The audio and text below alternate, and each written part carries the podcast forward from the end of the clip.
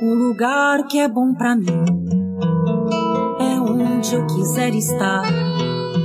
A estrela ainda brilha, ela é quem vai me guiar. Ser guerreira é minha sina, batalhando pra vencer. Tenho voz pra ser ouvida, tenho sonhos pra viver. Não vão mais conseguir me anular, me calar. Ninguém vai me impedir de cantar e lutar. Seja em casa, no campo, na rua ou na praça. Chega de mordaça, agora eu vou falar. Porque eu sou mulher pra fazer acontecer. Eu sou uma delas, são elas por elas, ocupando os espaços de poder.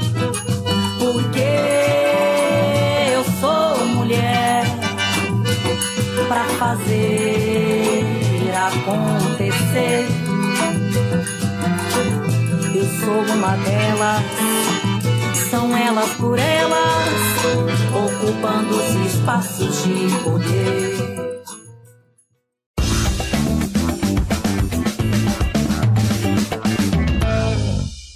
Olá, sejam muito bem-vindas ao TV Elas por Elas Formação, preparando as mulheres para a disputa política. Eu sou a Mariana Jacob, esse é meu sinal em Libras, e de segunda a sexta-feira nós temos encontro marcado sempre às quatro da tarde, ao vivo aqui na TV PT e na Rádio PT.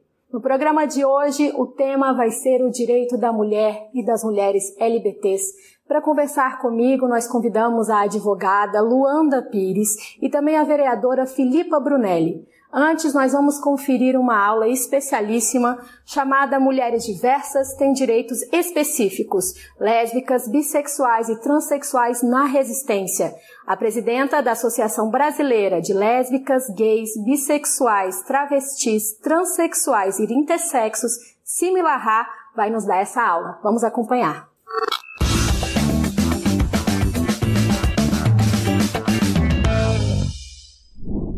Olá a todas, todos e todes. Eu sou Similarra. É, eu estou presidente da BGLT, que é a Associação Brasileira de Lésbicas, Gays, Bissexuais, Travestis, Transsexuais, Intersexos. Nós vamos falar aqui sobre é, algumas mulheres dentro desse universo da diversidade das mulheres. Mas antes de falar sobre essas mulheres, nós vamos tentar falar um pouco sobre algumas alguns conceitos, algumas especificidades. Ah, a gente, nessa população que a gente está falando de lésbicas, gays, bissexuais, travestis, transexuais, né, nós temos um conjunto de mulheres que se organiza e que vem pautando esse movimento politicamente sobre uma lógica feminista e sobre a lógica da feminilidade, que são mulheres lésbicas, mulheres bissexuais, mulheres transexuais e travestis. E nós vivemos numa sociedade capitalista em que a estrutura, né, o, o pilar que segura, ele tem alguns elementos, dentre eles o patriarcado. É, essas relações patriarcais, elas foram constituindo na sociedade certas regras, certas tarefas baseadas em conceitos moralizantes né, que para além de colocar o homem como centro, ele coloca a figura do homem e essa relação patriarcal como a relação possível de existir na sociedade. A partir dessa lógica, é, e por conta dessa sustentação de poder, do poder na mão dos homens, uh, e vindo essa figura dessa mulher como a mulher que ela precisa é, exercer o seu papel na sociedade para dar sustentabilidade a esse poder masculino, é, ela vai te colocar, te impor uma realidade em que, se mulheres estão a serviço de homem, elas não podem estar a serviço de outras mulheres. Então não vai entender a relação afetiva e sexual entre mulheres como uma relação possível. Uma relação como essa é uma relação que coloca em xeque esse locus de poder, porque é inadmissível uma mulher não ter que estar a serviço de um homem. É, e também não vai entender a possibilidade de este homem, reconhecido como homem no seu nascimento, tenha uma vivência feminina ou construa a sua identidade a partir de uma identidade feminina. Né? Assim como também não vai é, se colocar como admissível que mulheres queiram se colocar ou vivenciar a, a, a, a, sua existência e a sua identidade como um homem. Então, dito isso, é, é existências e corporeidades como de mulheres lésbicas, de mulheres bissexuais, de mulheres transexuais travestis, e para além disso, se a gente for falar também homens trans, são inadmissíveis para a sociedade por um fator principal. Vai colocar em xeque relações de poder que sustentam a relação de séculos, muito antes do capitalismo, mas a relação de poder dos homens e na mão dos homens. É, e vai colocar em xeque toda a relação de opressão que sustenta os sistemas dessa sociedade desde a existência do patriarcado até agora. O capitalismo ele vai refinar isso, porque ele vai trazer no seu processo de constru construção e no processo de construção da burguesia, ela vai trazer para si, né, como herança, a moral cristã. E a moral cristã coloca essas existências como um pecado. Então vai se constituir a partir daí uma moral chamada moral burguesa. Esta moral burguesa que Karl Marx, inclusive, já nos lembrou, mas vale a pena a gente frisar de que a gente só destrói o capitalismo e constrói uma outra sociedade possível se nós enfrentarmos e acabarmos com a moral burguesa. Porque é essa moral que vai dizer o que pode e o que não pode. Né? Que vai dizer que o que é é, é, é possível no tratamento, na postura da sociedade, nas relações de trabalho, nas relações de poder, e sempre eles usam essa desculpa da moralidade para justificar ações de é, exclusão, de retirada de direitos, de agressões. Não à toa a sociedade se apavora com um possível beijo entre duas mulheres ou com a possível existência numa sala de aula, por exemplo, da sua filha com uma travesti, essa convivência ela é inadmissível para essa sociedade por conta é, é, desses valores constituídos como moral. Então ela vai se assustar com isso, mas ela não vai se assustar com da mesma forma e da mesma proporção com quando se descobre uma fazenda com trabalho análogo a escravo. Por quê? Porque esses homens de bem que eles estão é, respaldados e protegidos porque eles atendem a esse conceito moral. Então, se eles atendem a esse conceito da moral burguesa, eles estão protegidos. Ele algum motivo teve para exercer aquilo, ou aquelas pessoas estão exagerando no processo.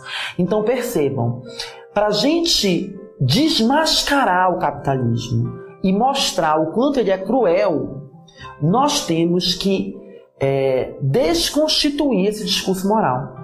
Então nós temos que dizer que não, que não é, é, o que é inadmissível é a agressão a essa população, que não tem nada de mais nessas relações, sejam elas da prática sexual ou sejam elas da vivência da sua sexualidade e da construção da sua afetividade.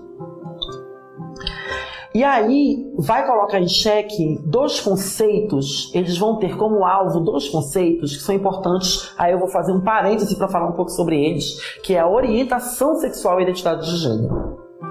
Mas o que, que é essas palavras? Por que, que a gente fala essas palavrinhas difíceis? Mas elas, na verdade, são muito fáceis de ser traduzidas. A orientação sexual, ela é a minha relação enquanto indivídua de mim para fora. Então é como eu vou me relacionar com a outra pessoa, com este outro indivíduo, afetiva e sexualmente. Então, se você tem relações afetivas e sexuais com alguém do mesmo gênero, você é uma pessoa homossexual.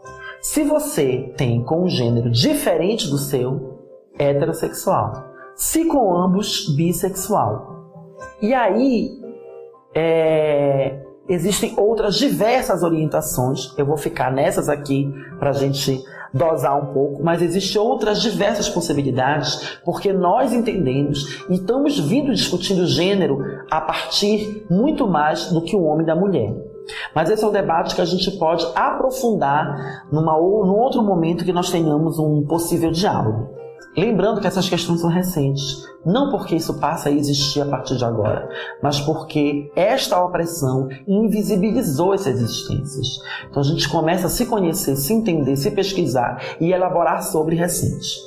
A identidade de gênero, a orientação sexual é minha relação para fora. A identidade de gênero é a minha relação para dentro.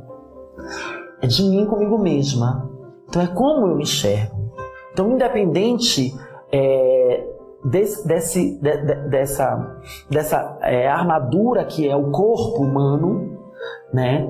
Qual é o meu sentimento a partir disso? E meu sentimento, a minha existência, a minha construção de identidade, ela não se baseia por se eu tenho cinco dedos numa mão, seis dedos numa mão, se eu tenho cabelo grande, se eu tenho cabelo curto, ou se eu tenho genitália A ou genitália B, ou se eu tenho uma fusão de genitálias ali. É um sentimento que é inerente à minha individualidade. Então a identidade de gênero é como eu me enxergo. Se eu vou me entender nessa sociedade como uma mulher, como um homem, como nenhum dos dois, como uma mistura desses dois, enfim, diversas possibilidades. Imaginem vocês uma linha em que eu tenho o branco e eu tenho o preto. Quando acaba o branco, não começa o preto. Quando acaba o branco, ele vem diversas tonalidades até chegar no preto. São imensas as possibilidades de tonalidades entre o branco e o preto. E é exatamente assim que funciona com o gênero entre o feminino e o masculino. Existem diversas camadas. E existem outras possibilidades que estão em volta dessa relação, que são as outras cores. Então, além do branco e do preto, nós temos amarelo, lilás, laranja e por aí vai. Bom, a lesbianidade, a bissexualidade, elas estão na caixinha da orientação sexual, porque é a relação dessas pessoas com outras. A identidade de gênero, ela está nessa relação comigo mesmo. Então, independente de eu que me assumo como travesti, que nasci com uma genitália entendida como masculina, um pênis, e me reconheci como mulher nesse processo, no meu processo de construção da minha identidade, e comecei a, me, a vivenciar a feminilidade, né, em todas as formas de expressão e de vivência da minha existência, é, isso nada tem a ver com essa orientação sexual. Porque eu posso me relacionar afetiva e sexualmente com homem, com mulher. Né? Tem gente que se relaciona com a mão, tem gente que se relaciona com cenoura, abelacate, pepino, enfim, árvore, e por aí vai. É... E a dificuldade de entender isso, porque o patriarcado ele anula essas possibilidades, ele nega essas existências, ele oprime para que você nem fale sobre isso, para que isso não venha à tona. E essa opressão é, psicológica, né, essa opressão, essa violência física, essa violência que vem sofrendo essa população durante anos, fez com que por muito tempo não se falasse. Não quer dizer que não existia, não quer dizer que as pessoas não vivenciavam nem a orientação sexual nem a identidade de gênero, quer dizer que elas não tocavam nesse assunto.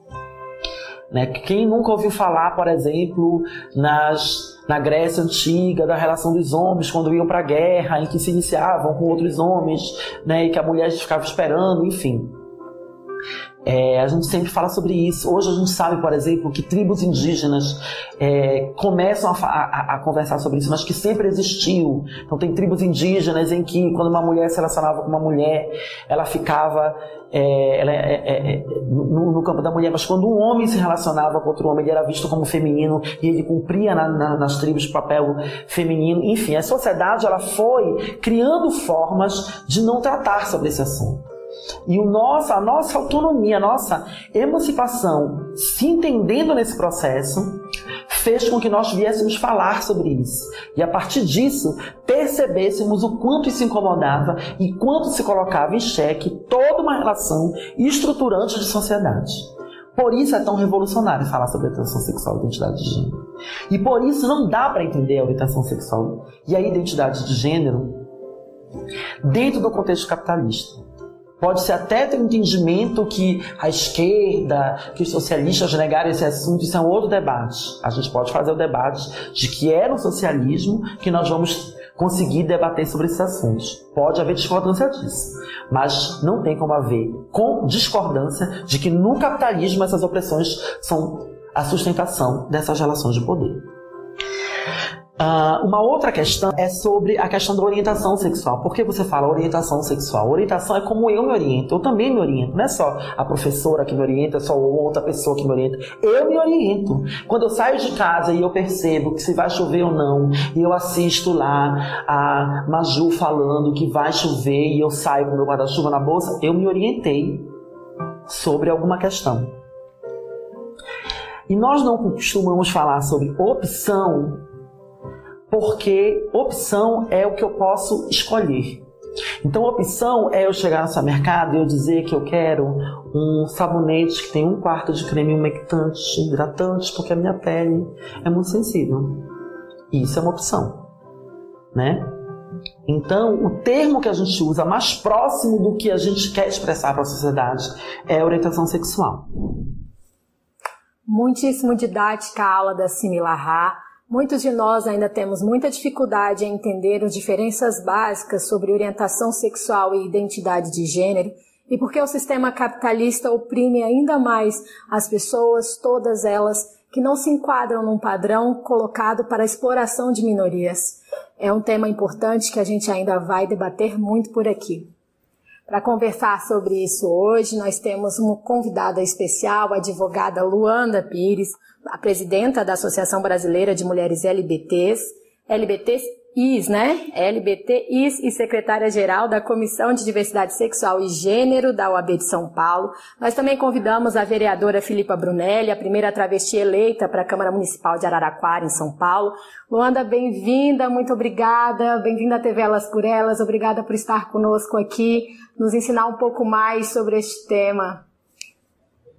Olá, bom dia, bom dia a todas e todos. Um prazer para mim estar aqui com vocês e ouvir a Similarra, sempre uma honra. Olha, Luanda, eu também acho maravilhoso que a Similarra é muito didática, né? Ela é, ela é, é fácil, objetivo, todo mundo entende, não tem nenhuma dificuldade de colocar um tema que é tão complexo. Quando a gente pensa já nos direitos das mulheres num sistema capitalista, com essa moralidade burguesa que a Similar já falou, que coloca um papel para a mulher justamente para que o homem continue exercendo seus papéis livremente, né, exercendo poder sem incômodo algum. E os direitos das mulheres já é tão vilipendiado, já é tão difícil, é uma conquista diária. Quando a gente fala de direitos de mulheres específicas, diversidade, né, com outras pautas, com outras camadas, como bem disse a Similar entre o preto e o branco, como a gente pode lidar? Como fica esta pauta? Se já é difícil para mulheres consideradas cis, né, para as mulheres que estão dentro dos padrões e para as mulheres que se identificam como mulheres, mas não correspondem a esse lugar social que o capitalismo impõe.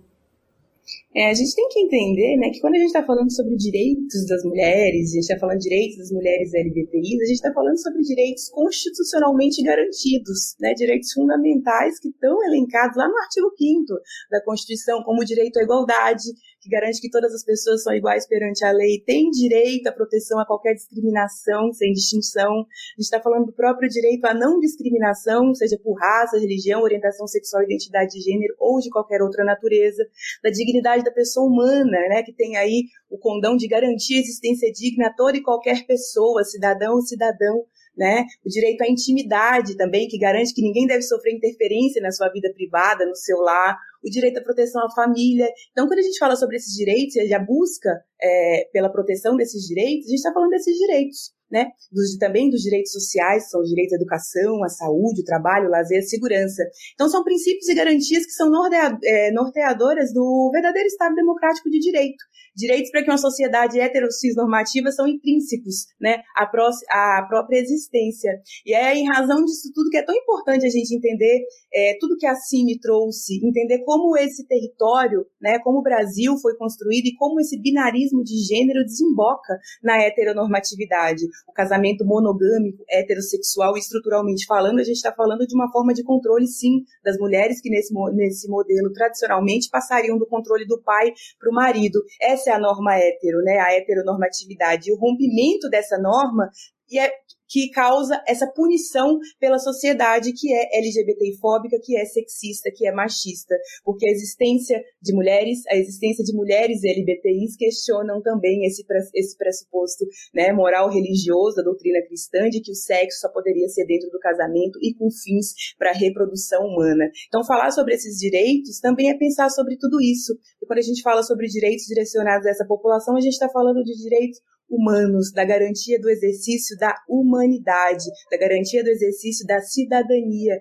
que deve ser garantido pelo Estado. Nas últimas, nas últimas décadas, né, dado aí inclusive a grande, inclusive principalmente a grande atuação do movimento LGBTQIAP+ brasileiro, a gente teve sim o reconhecimento e garantia de alguns direitos é, que, que eram, que ainda são na verdade, mas que eram institucional, é, institucionalmente, desculpa, violados, né? A gente teve o reconhecimento das nossas famílias, com a garantia aí dessas mulheres também, né, toda a população LGBTQIA+, mas, é claro, dessas das mulheres LGBTIs também contraírem o, o matrimônio, em, ainda em relação à proteção à família, a possibilidade do registro dos, fios, do, dos nossos filhos biológicos diretamente em cartório, é, a questão da dupla maternidade, que é a garantia do registro das duas mães né, na certidão de nascimento e toda a documentação é, dessas crianças. Não, a gente ainda não tem, infelizmente, tem um projeto de lei que tramita na Câmara dos deputados para garantir isso, mas enquanto esse projeto de lei, ou enquanto não saia né, nenhum projeto de lei seja aprovado, é, nós temos aí um judiciário que vem garantindo esse registro essa, é, da dupla maternidade, né, a inclusão do nome social em diversos documentos, sem a necessidade de retificação no registro de nascimento para a população de mulheres transexuais travestis. Né. Nós tivemos a inclusão, inclusive, do estupro corretivo, que é a violência sexual cometida contra mulheres lésbicas, é, principalmente, visando aí o controle do comportamento sexual da vítima, é, colocada, inserida como um agravante ao crime de estupro, visando uma garantia maior também da segurança das nossas mulheres, aplicabilidade da Lei Maria da Penha para a população LGBTQIAP+, né, é, uma vez que por meio do parágrafo 1 ela ampara de forma de artigo 5 do parágrafo 1 desculpa, ela ampara de forma direta as mulheres lésbicas, reconhecendo que, né, que mulher de forma expressa que mulheres lésbicas também podem ser vítimas de violência doméstica e que outras mulheres podem sim ser o sujeito ativo dessas mulheres. Então nós tivemos, nós temos várias várias garantias, né, legais que deveriam proteger as nossas mulheres e é importante lembrar que nós temos uma Constituição Federal desde 1988, que é a norma que aí que norteia todo o ordenamento jurídico brasileiro. Então, se não fosse todo isso, tudo isso que a, a CIMI traz, se não fossem essas questões estruturais, a gente não precisaria pensar em garantias específicas, garantias direcionadas. Por isso é importantíssimo que a gente entenda realmente a nossa estrutura e o papel de cada um, enquanto indivíduo, né, enquanto cidadão e cidadão desse território, que ainda é, discrimina, vulnerabiliza e exclui muito essas mulheres. Sem dúvida, Luanda. Seja muito bem-vinda, Filipa Brunelli. Eu já anunciei a nossa primeira vereadora travesti eleita na Câmara Municipal de Araraquara, em São Paulo. Seja bem-vinda à TV Elas por Elas, obrigada pela presença. Eu já quero que você conte para nós, num governo que nós vivemos hoje, que é fascista, é preconceituoso, é segregador, né, que impede os direitos que já foram conquistados, impede que cheguem outros direitos a quem precisa. Ser a primeira travesti eleita é um ato de resistência, é um ato, inclusive, de visibilidade que é negada à população nesse país, a uma população enorme, né, que está nesse, no LGBTQIA+, e que é negada a existência. Eu queria que você contasse dessa experiência, como é ser a primeira travesti a ocupar uma Câmara Municipal. Bem, bom dia a vocês, mulheres maravilhosas, todas vocês que compõem a TV Elas por Elas. É uma satisfação estar aqui com vocês, primeiramente. Né? É importante a gente falar que nós temos nossas especificidades distintas enquanto mulheres travestis, enquanto mulheres transexuais, né? Mas todas nós somos mulheres, então chega momento que nós temos nossas lutas é, individuais, mas chega momentos que nossas lutas pela mulheridade ela se conecta e para a gente lutar contra todo esse patriarcado, essa misoginia. Falar um pouco depois de Similar é difícil, mas vamos lá. É, dando sequência à pergunta que você me fez, né? Como é estar vereadora neste momento em que o país vive, né? Porque é óbvio que para o país é inegável a historicidade do país no que tange aos direitos, às negações de direitos da população LGBTQIA+, né? Mas principalmente neste momento em que nós vivemos, onde nós temos um, um chefe de Estado, né, nós temos um governo em âmbito federal que ele, é, ele legitima o discurso de ódio contra, contra populações LGBTQIA+. Né? Então, isso precisamos enfatizar. É óbvio que o ódio contra LGBTs ele não nasceu agora, né? mas o que aconteceu foi que ele foi institucionalizado e ele foi, é, ele foi acabou sendo normatizado é, por, essa, por essa nova gestão. Né? E aí nós temos os desmontes das políticas LGBT. E aí, uma travesti ocupando um lugar de poder, né, um loco social é, que não é destinado a nós, principalmente nesse, neste momento, é se colocar como alvo. Né? Não que nós travestis, não que nós mulheres transexuais nunca, nunca tivéssemos sido alvos, mas é que nós sempre ocupamos o espaço loco social onde a sociedade, onde a normatividade diz que nós precisaríamos estar, que é na prostituição, né, que é nas noites, nos becos, nas margens de fato da sociedade brasileira. E quando nós decidimos ocupar outros espaços, quando nós decidimos que nós iríamos também disputar os espaços é, garantidos pela democracia brasileira, é óbvio que a gente também teria uma resposta do conservadorismo, do fundamentalismo e do fascismo brasileiro. Né? Então, eu digo que foi uma grande conquista, né? porque nós não fomos somente a primeira vereadora travesti eleita em Araraquara e na região do centro-leste do estado de São Paulo, mas também nós fomos a segunda mais votada na cidade pelo partido. Então, ao mesmo tempo que nós vemos que tem uma parcela da sociedade muito odiosa, uma parcela da sociedade é, que busca é, retroceder né, o que tange aos, o avanço que nós conquistamos enquanto, enquanto é, agentes sociais, nós também temos uma parcela da sociedade que acredita numa cidade mais plural, né, numa, numa sociedade mais progressista, numa cidade mais acolhedora. Né? Então, eu vejo como uma eu vejo como um grande avanço nós estarmos ocupando este espaço, só que infelizmente é, ser tudo que é a gente a gente não tenha como nós não tivemos outras que nos antecederam acaba sendo muito mais é, tendo muito nós temos muito mais dificuldade por estar dentro deste espaço então além de lutar contra a misoginia né, contra o sexismo contra o genitalismo né, dentro dessa estrutura de poder né, da Câmara Municipal nós ainda temos que lutar aí contra a LGBTfobia então é se colocar como alvo né? Não tem sido fácil para nós, né? A gente tem recebido ameaça de morte, toda semana praticamente a gente tem que ir na delegacia, registrar boletim de ocorrência, tudo isso para garantir o nosso direito constitucional de estarmos dentro deste espaço. Né? Nosso, meu mandato foi eleito democraticamente, né? assim como os demais homens eleitos desta casa, demais mulheres, né? E aí a gente fala da questão de representatividade também. Né? Aqui em Araraquara nós somos 18 vereadores, quatro mulheres apenas, uma mulher preta, uma mulher travesti. Então, assim, a gente vê que a gente tem muito a avançar, mas nós iniciamos já um processo de retomada de espaços, um processo de ocupação de espaço. Nós mulheres, principalmente nós mulheres petistas, que não tem mais recuo. Né? É daqui para frente ocupar mais e mais espaços, é o que a gente espera. Então, acho que basicamente, dando uma fala assim é, de introdução, eu acho que é isso. Espero ter contribuído com vocês. Sem dúvida, ser pioneira não é fácil, ser a primeira nunca é fácil, mas a gente sabe, a ciência política também sabe, que é quando alguém alcança esse posto, é que outras se encorajam e falam: ah, é possível, ah, então agora eu também vou né? É muito significativa na sua fala dizer tem uma mulher negra, uma travesti. A gente sabe que não é, não reflete a população brasileira, né? A maioria da nossa população é composta por mulher, a maioria da população é negra e a maioria da população tem sexualidade diversa. Né? Mas isso não se reflete na ocupação dos espaços do poder, porque o capitalismo, o patriarcado deixou claro que esse lugar é do homem e do homem branco. Então esses avanços são muito significativos. Mas a senhora falou uma coisa muito importante. A gente viu mais mulheres se candidatando e mais mulheres diversas se candidatando nas últimas eleições. E junto com isso, o aumento da violência política de gênero.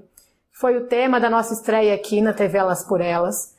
Né? A, a violência política de gênero, a senhora mesmo já acabou de relatar que sofre essas ameaças. Tem vários níveis né, da violência política de gênero. Luanda, eu vou continuar falando com você você falou dos direitos que foram conquistados, mas só foram conquistados porque teve muita luta, né?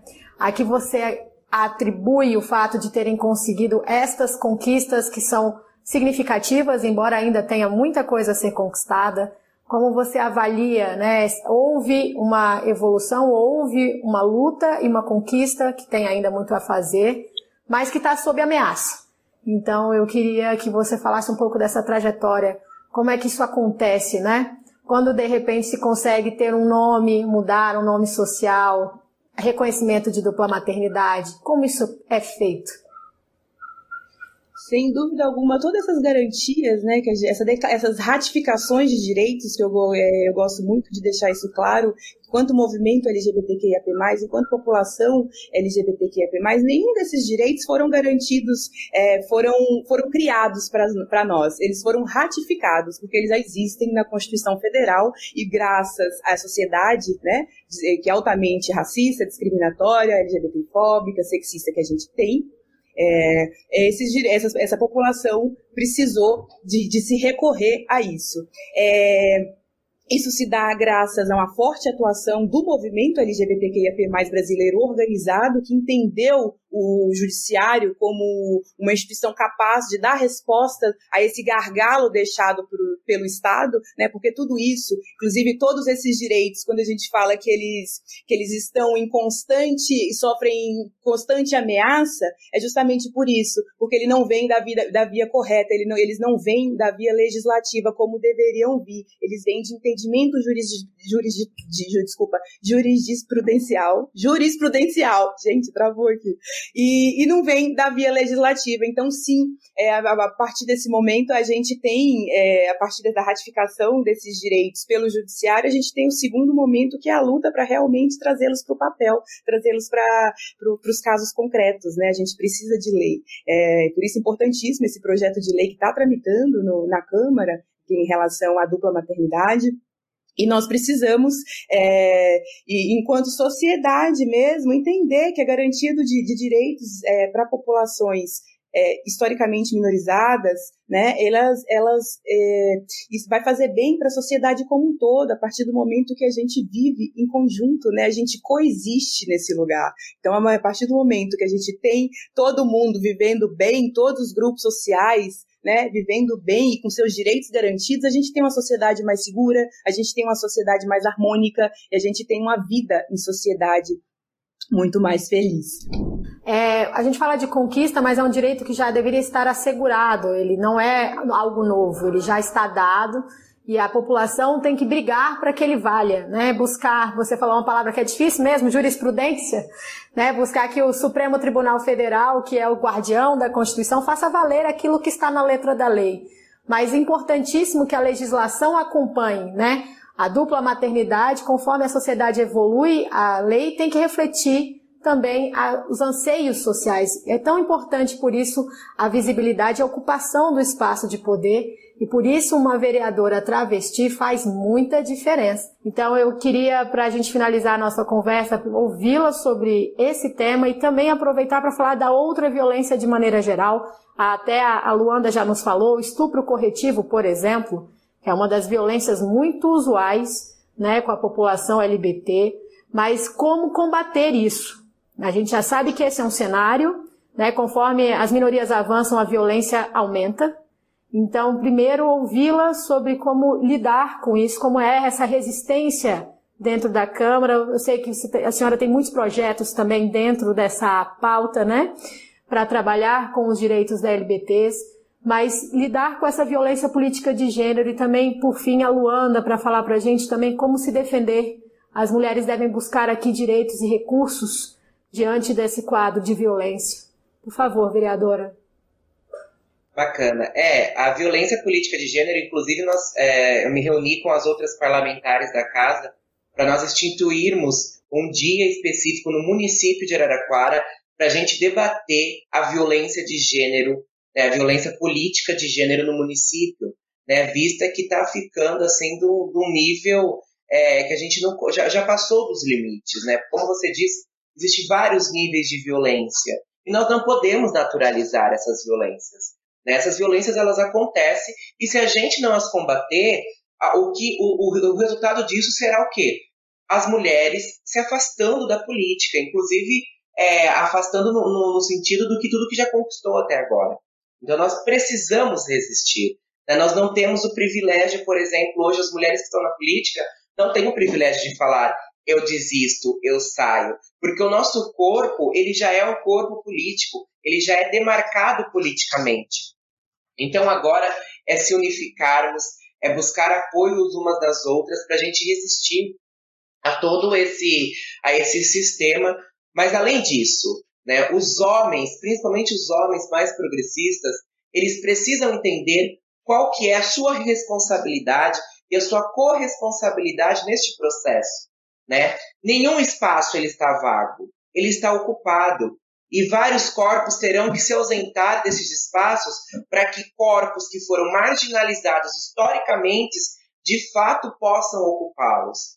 Né? Eu digo muito isso. Não vamos é, combater a LGBTfobia, não vamos combater o racismo se a gente não falar de privilégios, se a gente não falar de reconhecimento de privilégios. A sociedade brasileira precisa reconhecer os seus privilégios para a gente poder a, a apontar é, as problemáticas e caminharmos para solutivas, né? porque senão a gente não avança.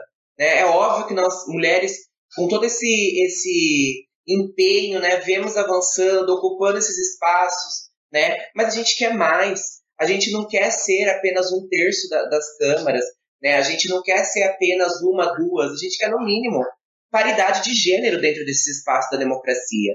É porque nós estamos falando da representatividade do povo. Se nós falamos de uma democracia representativa, essa democracia ela precisa representar seu povo. Né? E o que nós vemos não é uma representatividade. Aí muitas pessoas falam, mas aí é um problema das pessoas, porque essas pessoas não votam.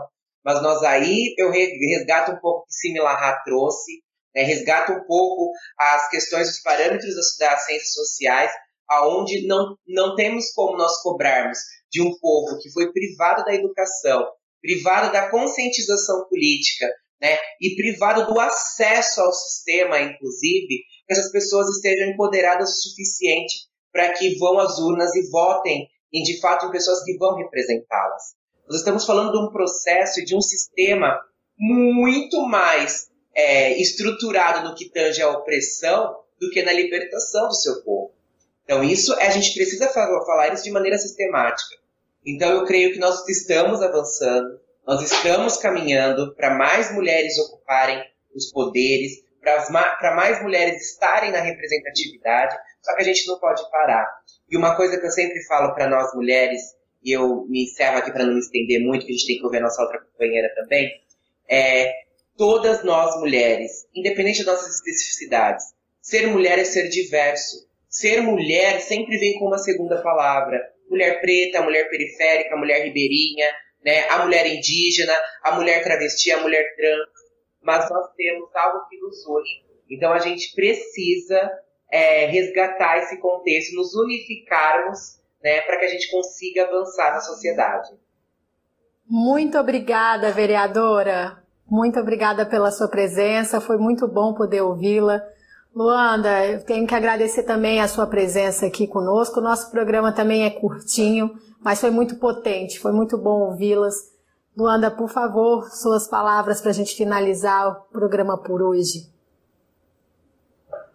Antes de tudo, eu que agradeço, um prazer ouvir Cime, ouvir a Filipa, ouvir você, enfim. É, em relação né, ao pedido, a reparação em relação a essas violências que você havia comentado, a gente não pode esquecer que LGBTI-fobia no Brasil é crime, todas as violências de gênero que são cometidas, Nossa, né, como a Filipa trouxe também, já estão tipificadas, então as pessoas precisam, as pessoas que que passarem por isso, elas podem procurar uma pessoa advogada, elas podem procurar a Defensoria Pública para que busque reparação, para que busque proteção do Estado de forma efetiva.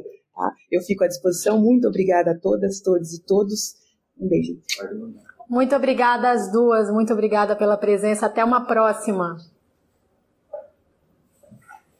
O programa de hoje fica por aqui, mas amanhã a gente volta com muito mais conteúdo para você. Não esquece de curtir a gente nas redes sociais e se você gostou dessa aula, corre aqui na nossa playlist no canal da TV PT no YouTube, que você confere todos os nossos programas na íntegra. Também quero dizer para vocês que nós já temos um podcast do TV Elas por Elas Formação em rádio.pt.org.br. Eu espero você amanhã às quatro da tarde. Até lá!